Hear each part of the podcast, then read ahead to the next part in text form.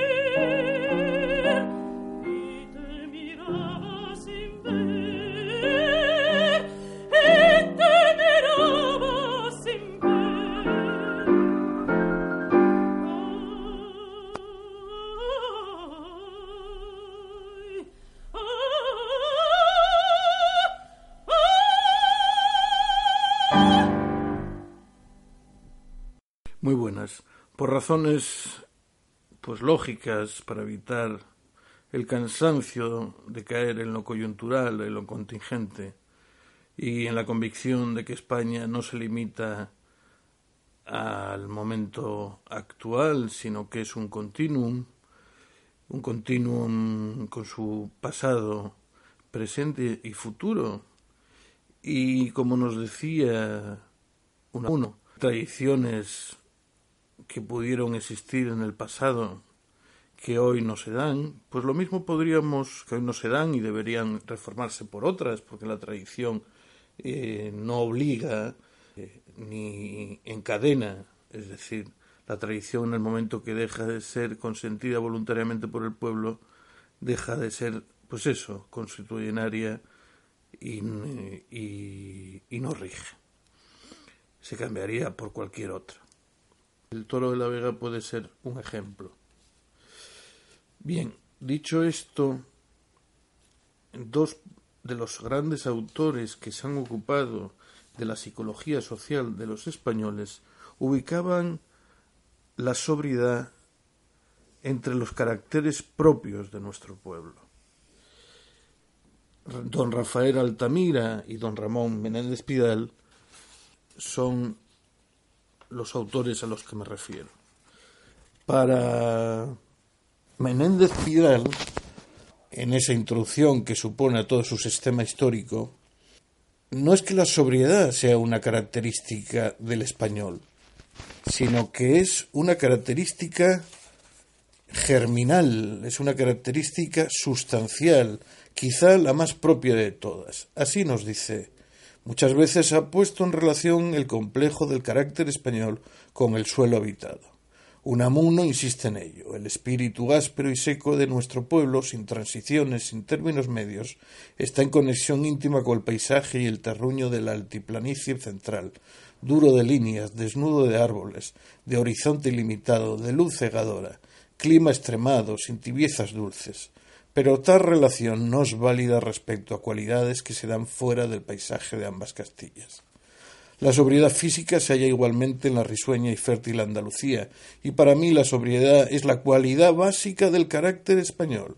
Fíjense lo que dice que no depende de un determinismo geográfico castellano y es tan general que partiendo de ella podemos comprender varias de las otras características que ahora nos importa notar.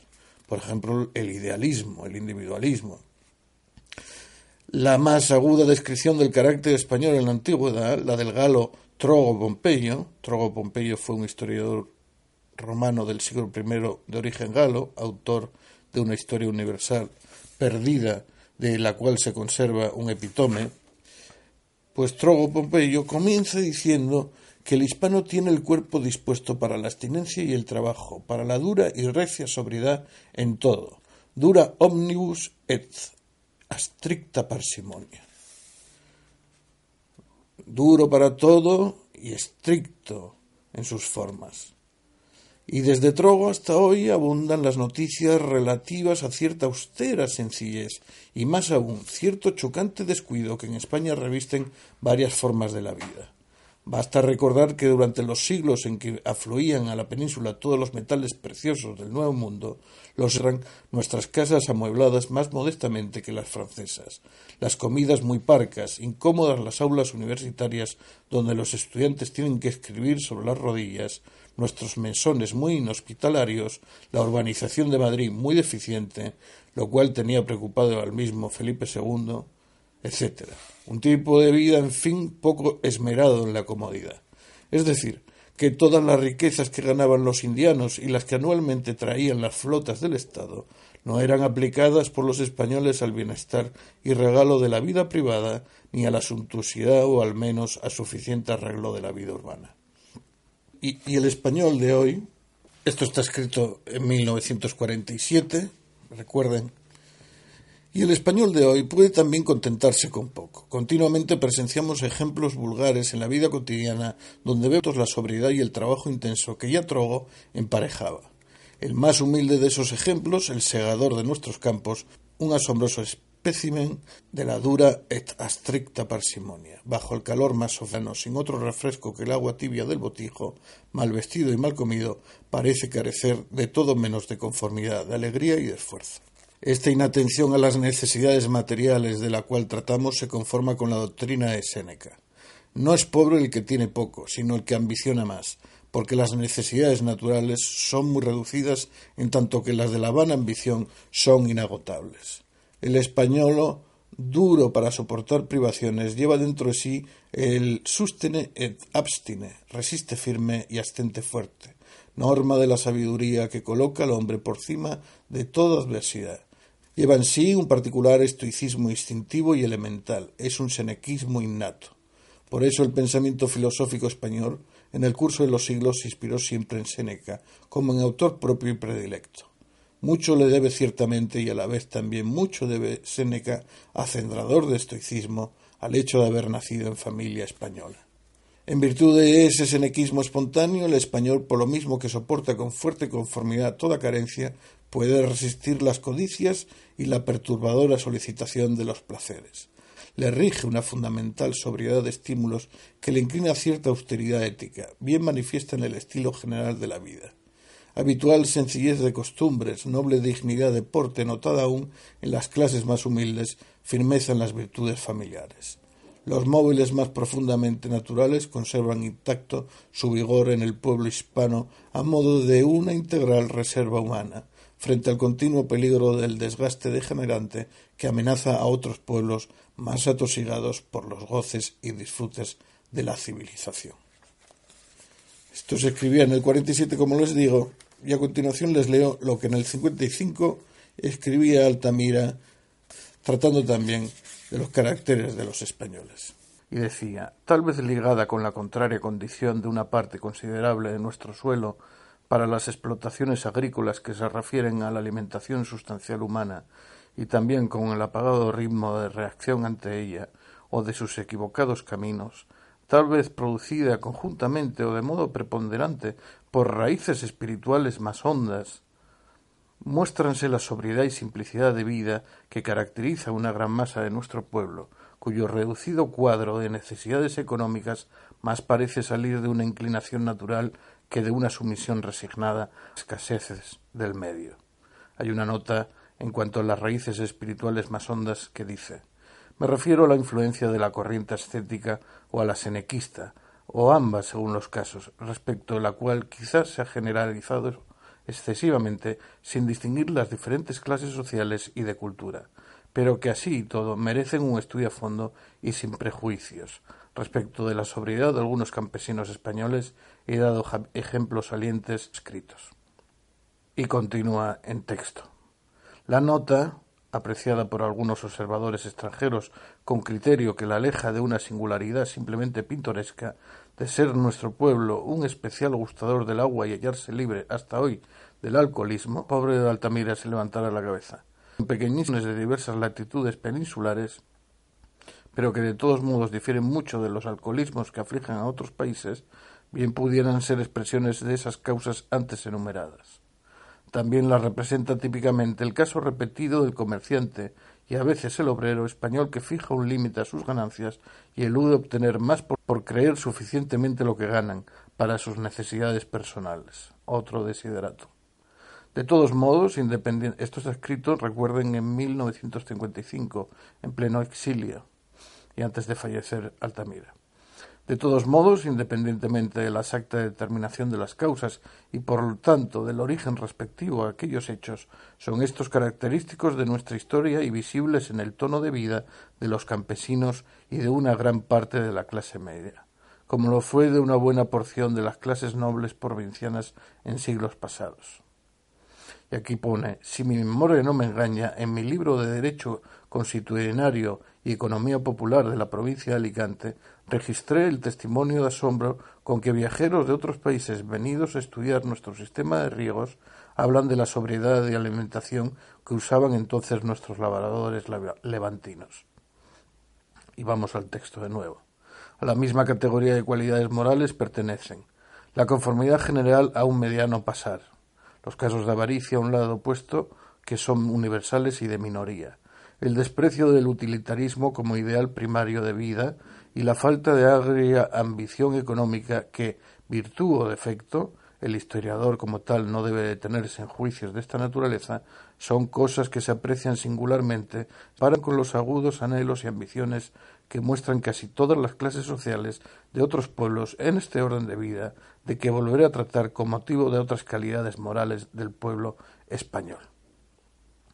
Aunque parezca ser ocioso para la mayoría de los lectores, no está absolutamente de más la observación de que la vida de nuestras grandes ciudades, absorbidas por la corriente universal de las aspiraciones modernas, y aún podríamos decir modernísimas, fuertemente egoístas, es mal observatorio para ver y aún más para sentenciar el tipo de vida dominante en las familias españolas, bien visibles desde luego en la población aldeana de la mayoría del país.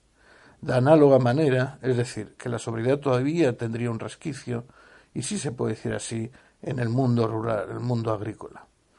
De análoga manera, puede decirse que el alcance de los hechos que expongo aquí no está contradicho sustancialmente por las manifestaciones habituales y universales de psicología profesional, verbigracia la mercantil, iguales en todos los pueblos y que sólo afectan a una clase social, como tampoco lo está por el especial egoísmo económico característico de los labradores de todos los tiempos y lugares. Antes, al contrario, esta experiencia general pone de relieve el valor de la singularidad española, es decir, que aún en 1955 preveía Altamira que, pese a la influencia de las aspiraciones modernas y sobre todo en las ciudades, donde eran más visibles, todavía había un sustrato de sobriedad en el pueblo español. Y a continuación habla del tipo general de nuestra vida económica, cosa que no leeré porque entra de lleno en otras cuestiones que vinculadas con la sobriedad serían demasiado técnicas. Bien, bastan las dos lecturas para darnos perfecta cuenta de que nos encontramos ante un bienestar económico, por mucho paro que tengamos, que igual es menos dada la economía sumergida, y en modo alguno podemos decir que el español de hoy es sobrio. Ni tampoco era tan sobrio el que nos contaba sobre todo Menéndez Pidal. Es verdad que tenemos una beta estética y mística que, cumplimos durante siglos, sobre, sobre todo los siglos XVI al XVIII, y que todavía se siguen formando movimientos de eh, movimientos confesionales y evangelizadores dentro de la Iglesia católica durante estos mismos años, estos, estas últimas décadas. Por ejemplo, así es el caso del movimiento neocatecumenal, los Kikos, o Jesu Comunio, la comunidad de Jesús eh, de régimen claustral de mujeres, muy reciente y que se ha expandido en estos momentos de Castilla a Valencia. Pero en modo alguno el español, estando entre las economías más importantes del mundo y estando integrado en todos los eh, organismos internacionales económicos con preeminencia, se puede decir que es sobrio. Sobrio decía María Moliner, que era aquel que se aplica al que come, habla, se mueve con moderación. No creo ni siquiera que cuando, y las imágenes las tenemos, del cine, o nos vienen a la cabeza de las novelas, comíamos con moderación porque en aquella época se pasaba hambre, pero cuando tocaba comer y había comida, se comía con glotonería, con todo lo que se podía, como, como si no hubiera un mañana. Pues bien, no parece que el español de hoy sea sobrio en la bebida, sobrio de palabras, de ademanes, ni lo fuera ayer, sobrio en la manifestación de sus sentimientos. Más bien somos latinos y por lo tanto somos expansivos, eh, tenemos una personalidad, con excepción de los introvertidos, una personalidad que llama poderosamente la atención frente a la propia de los países nórdicos. Cuando viajamos nos damos cuenta de ello si viajamos al norte por confrontación y si viajamos a países con fuentes similares a las nuestras, Portugal, Italia, Grecia, nos damos cuenta de que tenemos mucho más en común que con aquellos primeros países citados. Es decir, que la sobriedad responde a un momento histórico en la que faltaba el bienestar, la bonanza, y que cumplida con la Constitución, hay que decirlo, con la Constitución, que es perfectible en muchos aspectos. Estos 40 años, España está materialmente mejor que nunca. Y con la sobriedad hay dos aspectos que se pueden tocar.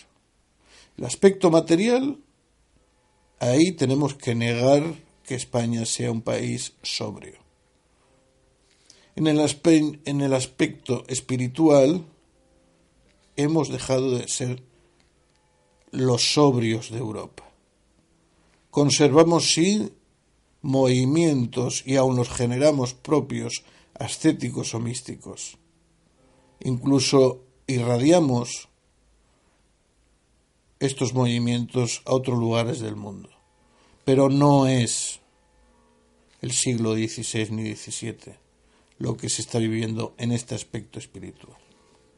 Concluimos, por tanto, con que, por bien que hayamos recordado a Menéndez Pidal y a Altamira, que se lo merecen, los españoles no pueden entrar dentro de un carácter general de sobriedad. Muchas gracias por su audición.